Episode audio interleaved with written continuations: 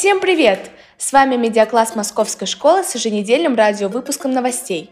19 декабря пройдет муниципальный тур по информатике в 10 часов для 9-11 классов и в 2 часа для 7-8.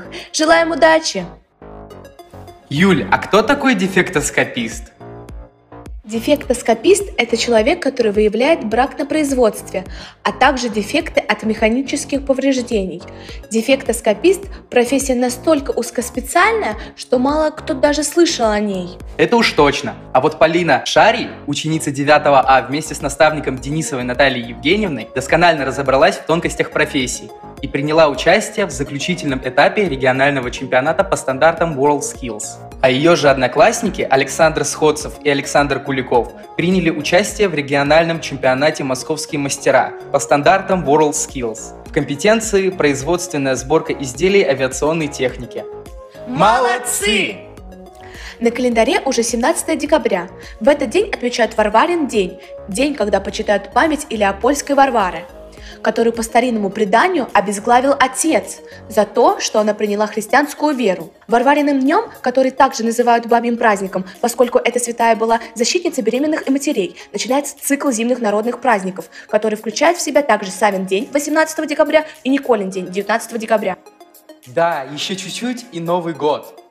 А ты знаешь, что традиции празднования Нового года зародились в Месопотамии более 4000 лет назад? Следом, еще до наступления новой эры, к празднованию подключился и Древний Рим.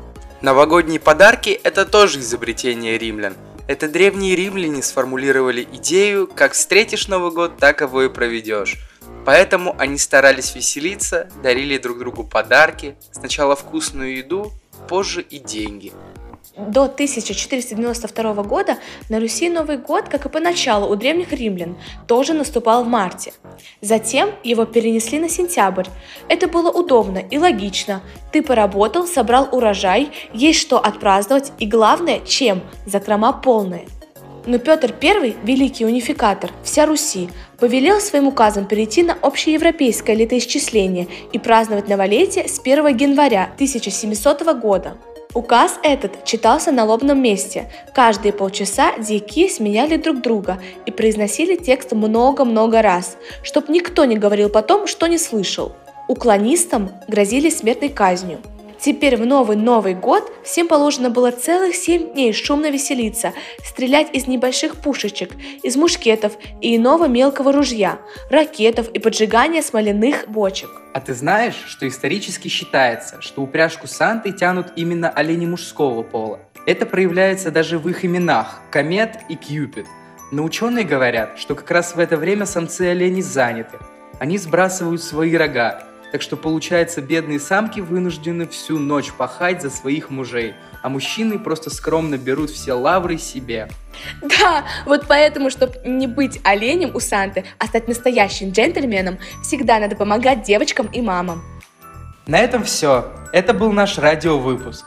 Предлагайте свои идеи для будущих радиогазет и слушайте нас не только в стенах школы, но и в Google подкастах. С вами были Андрей Сазонов и Юлия Лукьяненко, учащиеся медиакласса. Всем, Всем пока! пока!